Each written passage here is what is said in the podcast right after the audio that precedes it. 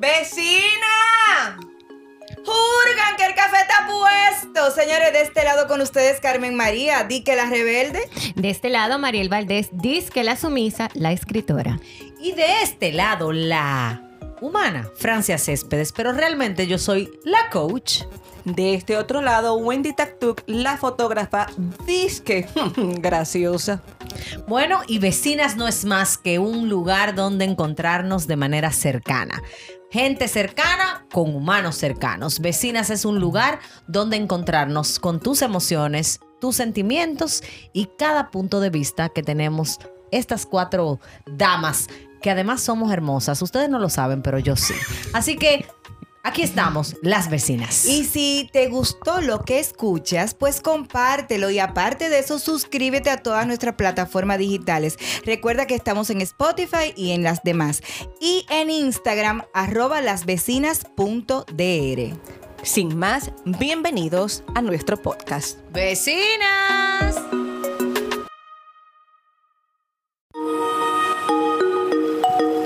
Hello, vecina.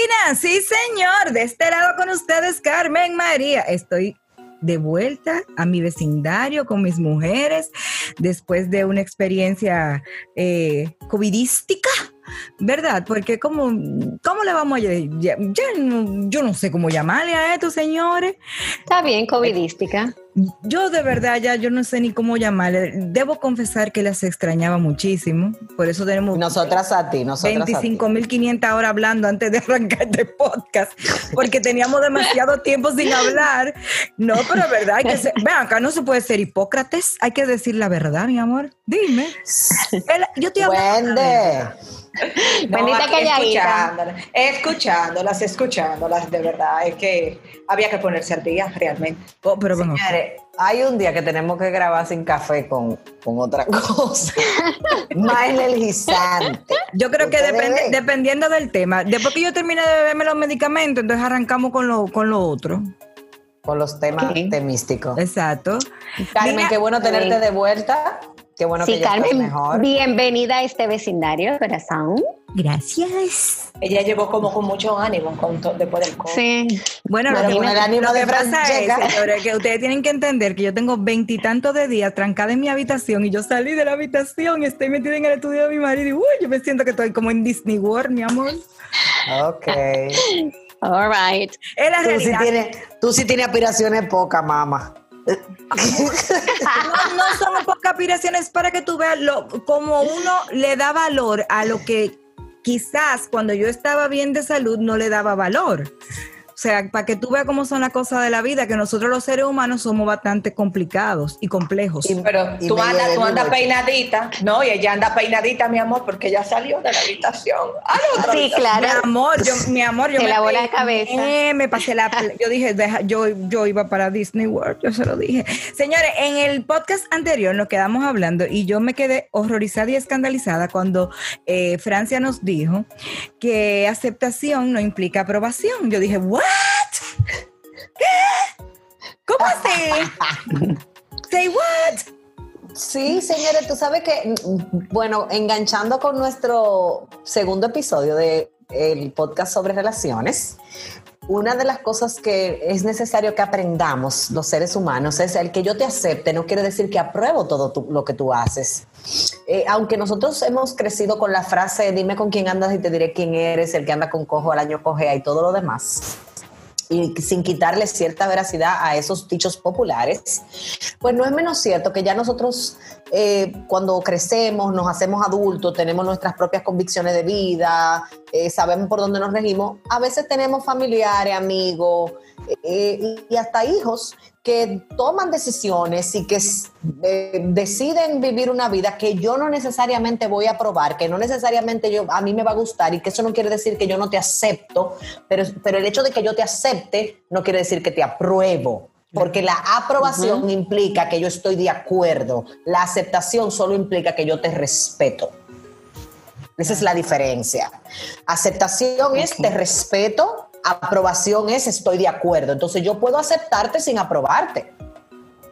Yo puedo decir, tú sabes que yo soy amiga de, por ejemplo, yo tengo amigas que consumen eh, eh, estúpidos pacientes. O sea, yo tengo amigas que, que decidieron que, que le van a dar para allá, a la nariz y a, y a la boca y a, y a todos los lados. Cuando digo amigas, no son las personas íntimas que viven al lado de mí, que yo ando con ella de arete, pero eso tampoco quiere decir que no son gente que yo amo. Obviamente, Claro. como yo las acepto, pero no las apruebo, yo no estoy ahí presente cuando ellas se hacen, se, se dan su, su cosita, ¿verdad? Pero O sea que tú, tú eh, en términos ochenteros, tú eres cool, porque tú sabes que en los términos ochenteros, la gente que aceptaba eh, que su amistad estuviesen en eso, aunque no lo aprobaran, eran cool. O sea, tú te das tu cosa, pero a mí... yo no me considero cool. Yo no me considero cool porque yo siempre le hago saber a ellos que yo no estoy de acuerdo. Ok. Ahora, lo que no pongo en tela de juicio es mi amor por esas personas. Mi amor por ti no cambia porque tú no tengas la vida que yo espero, porque tú no te manejes como yo me manejo. Ok. Es vale. como yo lo veo. Vamos a poner otro, otro escenario. El, el- la homosexualidad. Yo tengo mis creencias cristianas porque yo soy creyente, pero yo tengo muchísimos amigos gay y mujeres que son lesbianas. Sí. Yo te acepto, pero yo no apruebo. O sea, tú y yo no nos vamos a sentar en una mesa a discutir ese tema. Primero, porque no nos vamos a poner de acuerdo. Segundo, porque podemos lacerar la amistad y el amor que hay entre nosotros. Y no, no vale la pena. Pero- ni, ni mucho menos la alegría. Entonces, como no vale la alegría, lo que sí puede valer mucho la pena y el llanto y, y el desasosiego, yo, usted no me va a quitar mi pan. Francia, pero yo Tú te... sabes que, eh, eh, perdón Carmen, escuchando a Francia, eh, recuerdo mucho una frase que escuché de Julio Bebione, justamente hablando de las relaciones. Y dicho en, otras palabras, pero eso mismo que dice eh, Francia, él dice que por nada ni nadie negoció mi paz. O sea, yo puede que no esté de acuerdo con lo que tú haces, pero yo voy a decidir que eso no va a quitar mi paz. Yo estoy consciente eh, de mis convicciones, pero no voy a discutir contigo lo que tú entiendes que para ti está bien y que desde mi punto de vista no esté bien. Entonces, yo te respeto, haz lo que quieras, pero no voy a alterar esa tranquilidad mental que pueda tener. Y también es sabes que- válido. Y tú sabes que hay otra palabra que nosotros tendemos mucho en las relaciones a nivel general a confundir. Y una es respeto y otra es tolerancia. Si tú haces un ejercicio rapidito de decir, yo estoy cansada de tolerar tal cosa, pero tú no, no puedes ir vanar una frase diciendo, yo estoy cansada de respetar. De respetar tú no te vas a cansar. Entonces nosotros tenemos claro. las relaciones con nuestro jefe, con nuestro vecino, a, a- a permitir cosas que son tolerancia, más no respeto, y que en algún momento te sacan el montrico que tú tienes adentro. No sé si ustedes tienen, pero ahora mismo no, no lo estoy viviendo, pero yo he vivido en ocasiones en lugares donde mis vecinos son de verdad una cosa desastrosa. Oh. Yo tuve una vecina que, eh, no, es que señores, porque es verdad, o sea, yo tenía una vecina que, que ella me esperaba, yo decía que ella tenía un sensor para esperar que yo abriera ese ascensor, para ella montarse en el ascensor, a contarme su vida. Yo soy como el gris de la Navidad, a mí no me gusta que me embromen, y después, después que yo cierro mi, mi oficina, ya, no me hablen. Uñas. No me bombardees. No me hable. Señores, yo dejé de ir a los cumpleaños de mis hijas porque las mamás querían terapia en medio del cumpleaños. Yo, Oh, wow. yo me imagino, Wendy, Wendy, que a ti te pasa con, bueno, con nosotros te pasa también que todas las no, fotos que las tomes tú. Pero, ay, Wayne, tú sabes que me encantaría tanto que tú fueras. De paso, lleva la cámara, hombre, porque tú sabes que una cuanta fotico está bien. Ok, ¿en la cámara soy yo? Exacto. Pero nada, pero ya uno sabe, pero ya uno sabe. Tú sabes que así hay personas en ciertos grupos que tienden, siempre hay una en un grupo eh, de WhatsApp que tiende a enviar un audio de cinco minutos. Cosa No, que, no, se, no. que se pudo haber dicho en 30 segundos, lo No. dijo en 5 y al final le falta tiempo para poder desarrollar la idea. Es que eso no es un audio, mi amor, eso es un disco de Spotify. Mi amor. Ay, pero a, mí- a mí me mandaron el otro día un podcast. Un mensaje. Pero, un, ¿sabes un una cosa? mensaje de voz de 20, de, de 20 minutos. No, pero tú eres peor que lo oye. No. Porque yo le digo, Sí, hermana, realmente. haga resumen. ¿Qué yo le digo a ustedes? Porque Resumen. ustedes están hablando Resumen. mucho. Resumen ejecutivo, porque ustedes no me van a volver loca. A mí, mi amor. No, yo, yo, yo te aguanto hasta ocho minutos. Pero Mira, No, las cosas mira, que pueden que decir que eso es un monólogo. No, Pero, Carmen, sí. algo muy interesante. Mi amor, no, es que si es tan interesante, llámame, gata tu minuto, deja tu retrería. Claro. No, No, yo lo que pienso, yo lo que Es pienso verdad, que eso es, es verdad, que eso es un monólogo. Yo No, y un, y un monólogo, a mí no me interesa saber lo que tú vas a decir. A mí me interesa que tú escuches y yo que, y que yo me desarrolle en ese golpe. Pero, Wendy, señores, mujeres amadas, mis amadas vecinas, cuando yo necesito hablar con una amiga de un tema tan interesante que se va a tomar ocho minutos, yo te llamo, porque de verdad, es como, es como cuando la gente cumple años, miren, yo pienso que una manera también de edificar, aunque nos estamos riendo mucho con este tema, tú sabes que uno de los, de los ataques que tienen las relaciones hoy en día es las ciberrelaciones. Si yo cumplo años y usted me, me felicitó por WhatsApp o por Instagram, no vale para mí. ay, ¿cómo Claro. es la vaina? No, pues llámame. Llama. Porque si usted eres mi No, amiga, es, para saber, es para saber. tú me llamas. Porque eso de que, que felicidad, ye, ye, ye, ye, lo primero que tú ni te acordabas, te lo acordó el, el Facebook. Ahora, yo te puedo llamar por ¿Cuándo, WhatsApp. ¿cuándo es que, cuándo es tu cumpleaños? ¿Cuándo es que tu cumpleaños? En enero. O sea Ya que tú no me No, está bien, ok. si yo no- No, tampoco ok. llame por WhatsApp, tampoco llame Ah, por WhatsApp. espérate, porque- espérate, porque no hay minuto, una- cara. No hay, no, hay- o sea, no hay cosa que no me acuerda de una gente que viva aquí, aquí y te llame por WhatsApp. More, mira, yo he tenido, yo me ve- yo me he visto en la obligación de llamar por WhatsApp porque mi plan se me acaban los minutos, ¿ves? Entonces, Está bien, pero tú llamas y Ok. dices- tú Creo llamas y que te, no. y- y te disculpa, Carmen. Tú llamas y te disculpa. manita, mira, te estoy llamando por WhatsApp, no tengo minutos. ¡Felicidades! Así. No, O sea, no.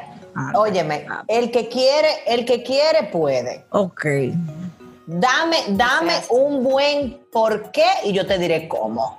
Así que si tú quieres mantener una buena relación con Francia, llámala, Llama, un mi amor. Y si no, compra una tarjeta. Mentira, como diría Alfredo, mentira. Porque si yo la llamo por WhatsApp, ella me lo va a coger con el mismo amor. Porque ella no es loca. Ay, Yo, yo te lo cojo, pero no. Yo te acepto, pero no te apruebo. mi Pero, amor. exacto. Exacto. Ustedes saben, señores, que las relaciones tienen un componente, como yo decía en el primer episodio, eh, de hacernos ver dónde estamos nosotros en relación a nosotras mismas o a nosotros mismos.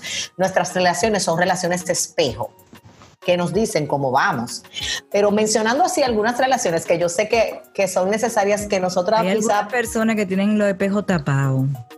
Sábana. Que no- y que no tienen espejo tampoco. Y que no tienen Ay, espejo. señor. Señores, que no, todo el mundo tiene. Lo que pasa es que se hacen, nos hacemos a veces los tontos porque pretendemos no saber. Pero le por tiran ejemplo, la manita. O nos ponemos de sábana. espalda. Le tiran la sábana, como tú dices, que los problemas que dicen que los problemas arreglan. Mentira, eso le tiran la sábana, es lo mismo, le tiran una sábana por el río del espejo. Para no ver. Está bien, pero ¿qué hacemos cuando esa relación espejo es la relación con nuestra querida, amada y abnegada y venir los moradores del campo a la ciudad? ¡Madre! Cuando Ay, tu madre es tu alter ego, cuando tu madre es... ¿Tú estás la- segura que este podcast va a durar el tiempo que ustedes quieren? Mira, yo de verdad, si la gente pudiera ver lo que estamos viendo aquí, Mariel le va a dar una.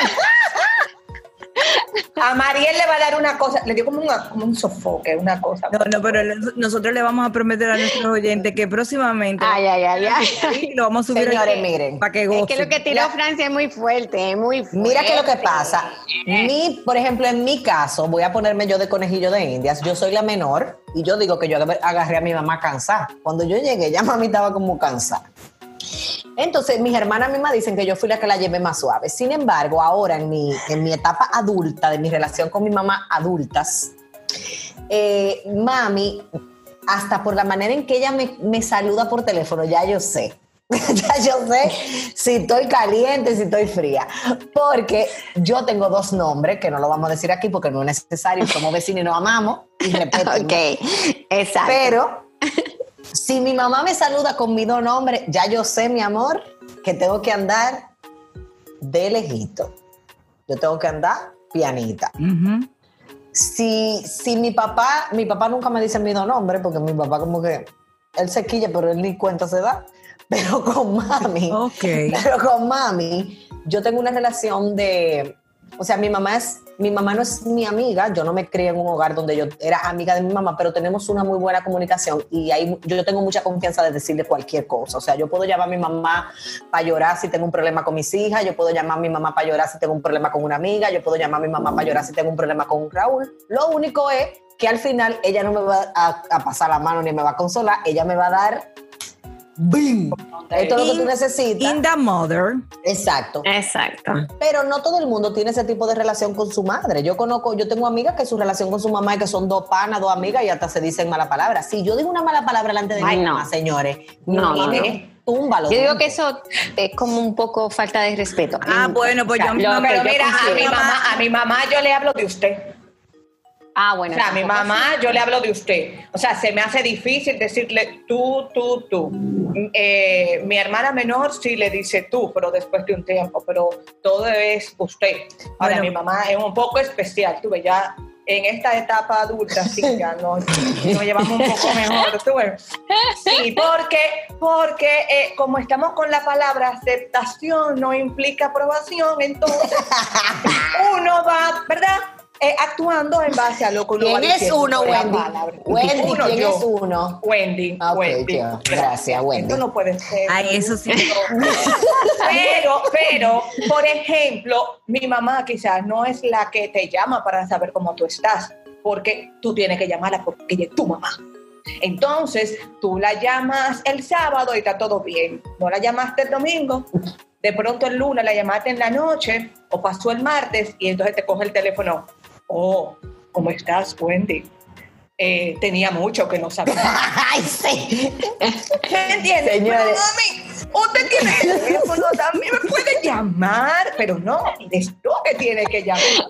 Entonces, ahí viene mi relación con mi mamá. Ustedes las tres respetaban muchísimo, no le decían mala palabra y una serie de cosas. Mi mamá era una, persona muy complicada, eh, de carácter y demás, pero tenía, en mi casa no existía esa formalidad de, trato. ¿Entiendes? O sea, claro, yo no te puedo decir que yo no la respetaba, no era de que éramos iguales, jamás en la vida. Pero, por ejemplo, mi mamá tenía ese mismo síndrome que la mamá de Wendy, y cuando ella, yo me acordaba que tenía que llamarle el martes, eh, aló, mami, me dice, oh, ah, pero espérate un momento, tú tienes. Ah, tú tienes teléfono, sí. No te ha cortado, ¿verdad? No, ok, pues tú puedes llamarme también. O sea, a ese nivel, ¿tú me entiendes? O sea, yo se lo Sí, decía de es. esa forma.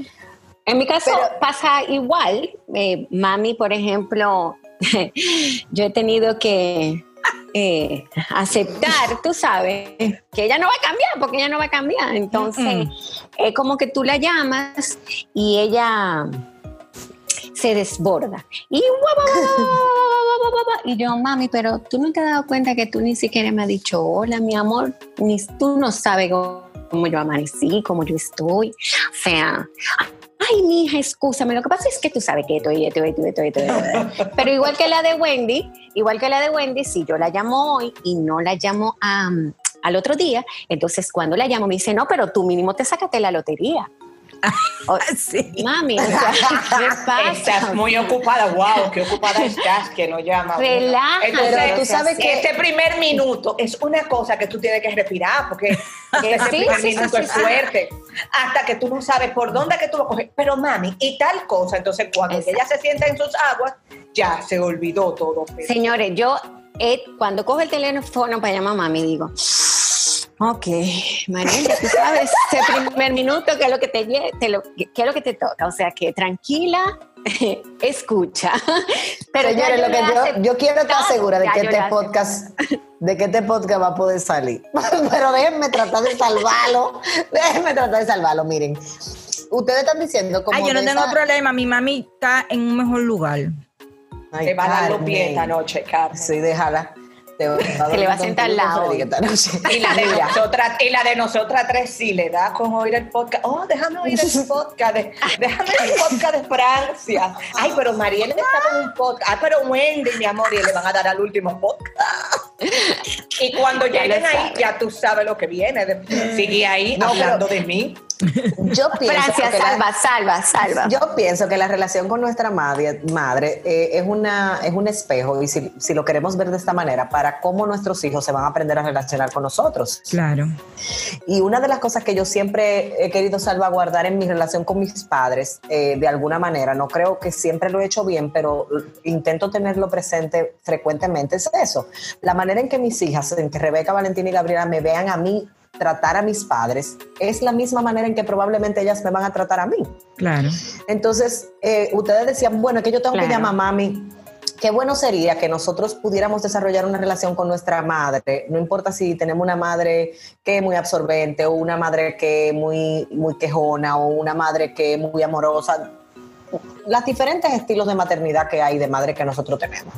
Eh, nosotros podamos desarrollar una relación donde genuinamente yo tenga necesidad y hambre de hablar con ella porque, porque yo tengo un vínculo con mi mamá, porque hay una vinculación. Y yo pienso que eso se logra haciendo varios pasos. Y el primer paso es haciendo las paces con lo que sea que tú tengas en tu mente que no funcionó de tu relación con tu mamá, porque tu mamá hizo lo mejor que pudo con las estrategias que tenía con los recursos que tenía, de la misma manera que hoy nosotras que somos Sí. madres lo estamos haciendo. Entonces, esa relación con mamá se salva desde mi punto de vista, tanto profesional, mi punto de vista profesional como humano, cuando yo hago las paces con eso, con mi mamá, con perdonar lo que sea que haya que perdonar o con entender lo que sea que, que haya pasado en mi, en mi infancia con mi mamá o del estilo de maternidad que mi mamá tenga, partiendo de la verdad de que mi mamá está haciendo lo mejor que puede con las estrategias que tuvo, así como hoy yo como mamá estoy haciendo lo mejor que puedo. Y definitivamente que nosotros veamos la relación con nuestra madre y con nuestros padres como el espejo que le va a permitir a nuestros hijos aprender a tratarnos a nosotros. Yo pienso que si nosotros comenzamos a verlo desde ahí, probablemente seamos mucho más empáticas, eh, con, con mayor intención de tener un trato afable, amable y de conectar o vincularnos con nuestra madre, porque nosotras queremos tener esa vinculación con nuestros hijos cuando ellos crezcan.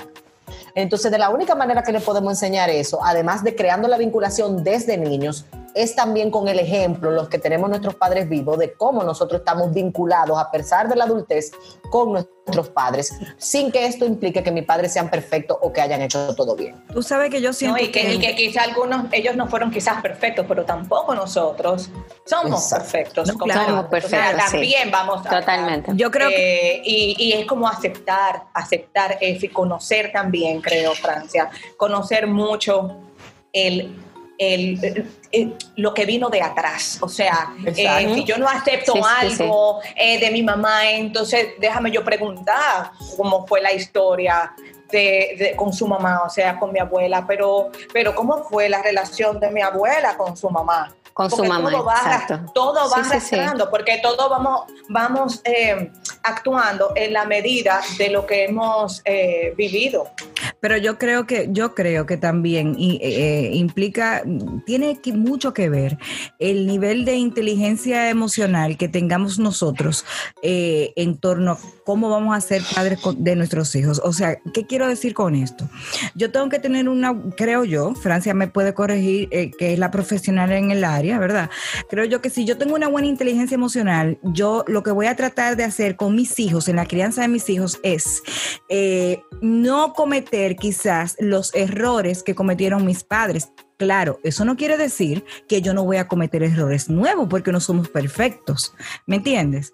O sea, creo que, que si yo tengo la suficiente inteligencia emocional de reconocer algunas eh, cosas que mi papá y mi mamá tuvieron sus debilidades en cuanto a la educación conmigo, yo voy a tratar de no cometerla con mis hijos. O sea, que yo voy a tratar de arreglar ahí un poquito la relación eh, con mis hijos. Entonces, tú me corriges. Mi- más que corregirte, yo- te voy a dar dos noticias. No sé si son buenas o malas, tú las pondrás donde tú quieras.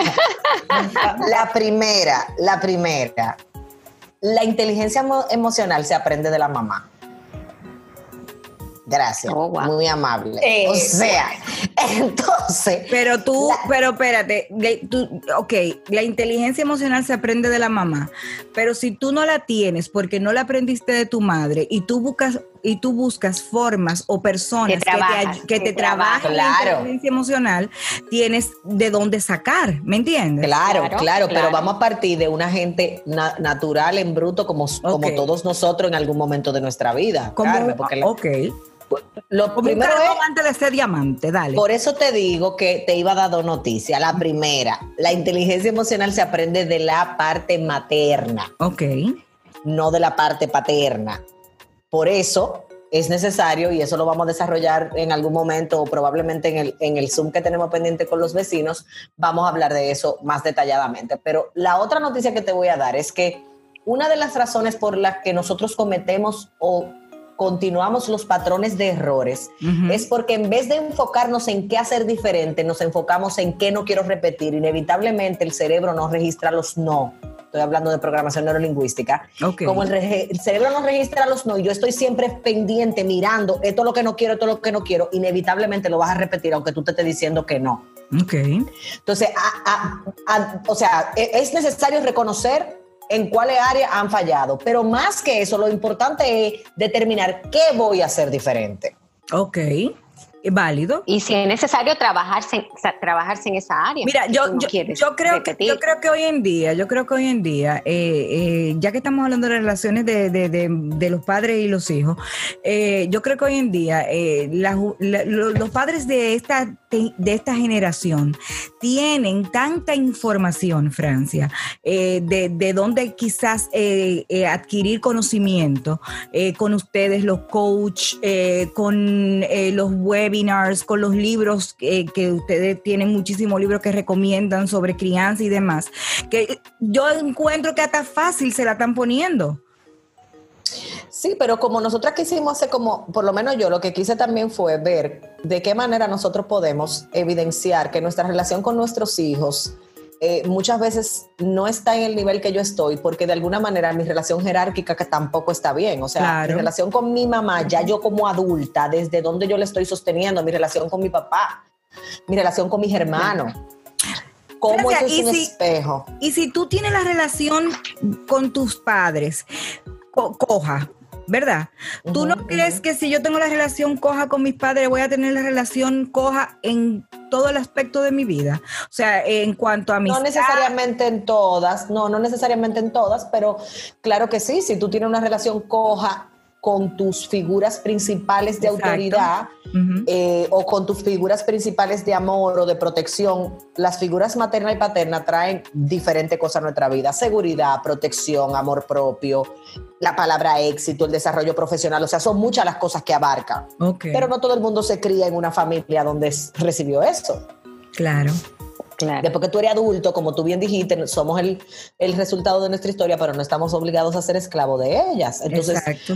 Cuando yo reconozco que yo quiero cambiar un patrón, eh, eh, muchas veces la manera en la que los reconocemos lo que nos hace es entrar como una guerrita interna y hasta a veces yo conozco gente y eh, personas relacionadas a mí que están de que enemigas de su mamá y su papá. Donde yo me crié, eso no es una opción. O sea, en mi familia yo no tengo opción de que de ser enemiga de mi mamá. Pero es que eso no me cabe a mí en la cabeza, tú eres loca. Pero existe. Yo no Sí, te voy pero- a hablar porque tú no me aportas nada positivo.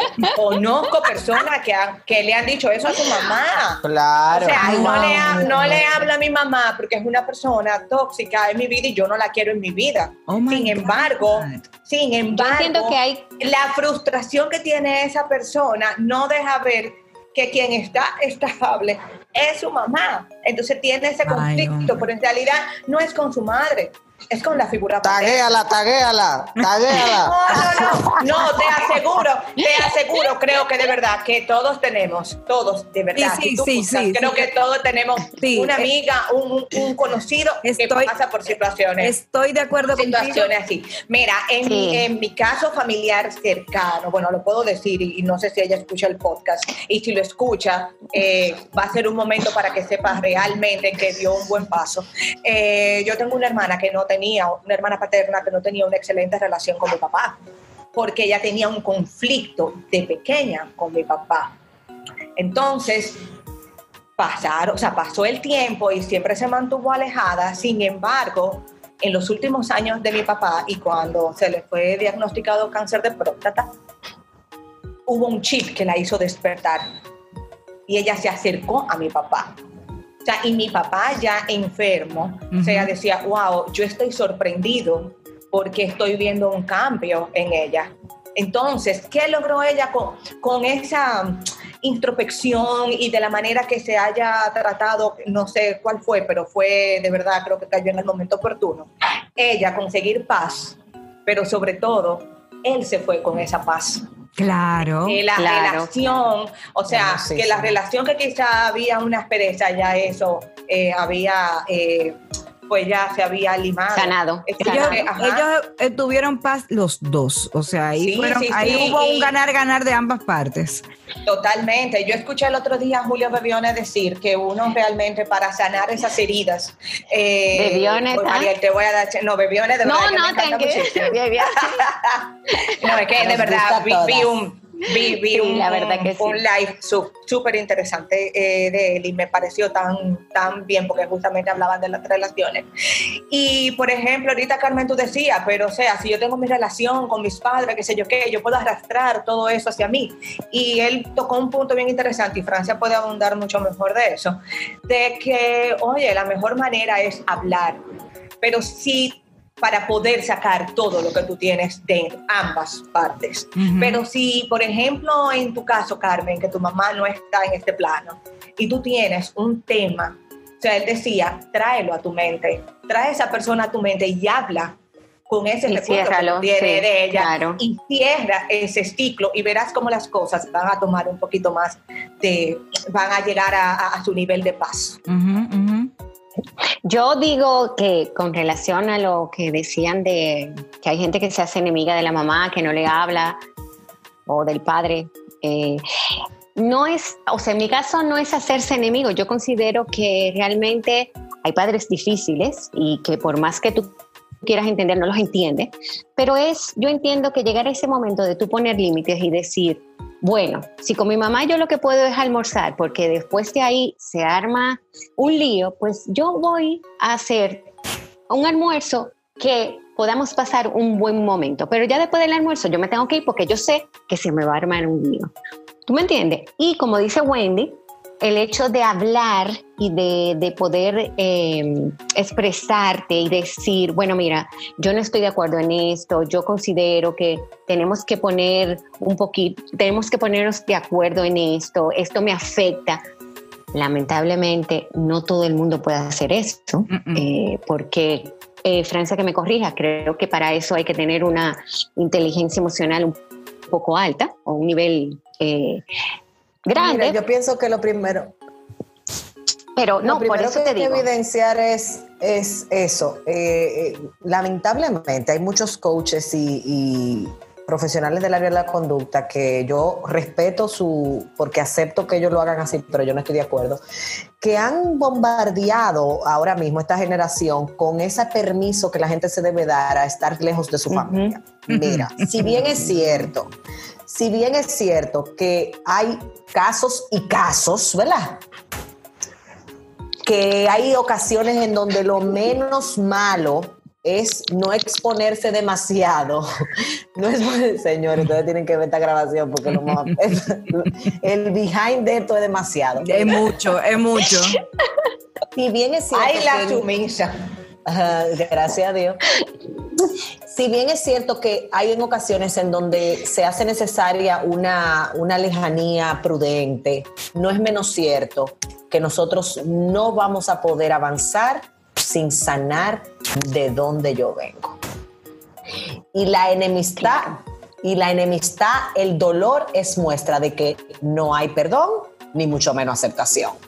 Entonces, cuando tú pasas ese proceso de aceptación, de, de perdonar o de qué sé yo, lo que sea que haya pasado en esa relación con tu papá o con tu mamá o con quien sea, tu abuelita, tu tataranieto, tatarabuelo, lo que sea. Y tú llegas al punto donde tú dices, tú sabes que yo puedo estar con esta persona, primero porque ya no le entrego mi paz, ya no me maneja, pero además porque reconozco cuál es su nivel de significado en mi vida. Señores, porque una mamá y un papá no es un amigo al que tú simplemente dejas de ser su amigo y ya. Ujú. Es lo mismo que tus hijos. Y te repito, yo pienso que más que, que promover, yo nunca voy a promover, yo nunca voy a promover que las relaciones con nuestras, con nuestras, vamos a decir, con nuestros ancestros o con nuestros padres o con las personas significativas de nuestra vida sean coartadas. Yo siempre voy a promover que se sanen esas relaciones. Claro, Ahora, claro. en ese proceso de sanidad, pudiera venir un espacio en donde tú tengas que administrar los momentos en que tú te reúnes con esa persona o en cuáles escenarios. A nivel general, yo creo que a nivel general, para irle dando cierre a esto, las relaciones de nuestra vida con nuestros padres, con nuestros amigos, con nuestro vecino, con nuestro jefe, con, con nuestra pareja, con nuestros hijos, son una evidencia clara, y lo dijimos en el primer episodio, de cómo estoy yo conmigo, el nivel de permiso que yo le doy a los demás en mi vida, el nivel de, de quizás de, eh, de cuando la gente vive como con los puños, como, como de, de qué tan airado yo estoy con la vida, si yo vivo buscando gente para pelear, si yo, me, si yo soy el ente de discordia de todo el mundo, entonces todo el mundo no ha equivocado, mi amor, tú sabes. Pero también es necesario que nosotros evaluemos el nivel de significado, o sea, ¿qué significa esa gente en mi vida? Y si el nivel de significado está podrido, está dañado, está contaminado por un momento de dolor, sánalo. Claro. Sobre todo si son gente Claro. tan cercana a ti, si son tu, tu descendencia o tu ascendencia. Porque, señores, hay madres que, que tienen temas que no son los hijos con la mamá. Hay madres que tienen un dolín con un hijo porque el hijo decidió irse a vivir con el papá. Voy a ponerte un ejemplo.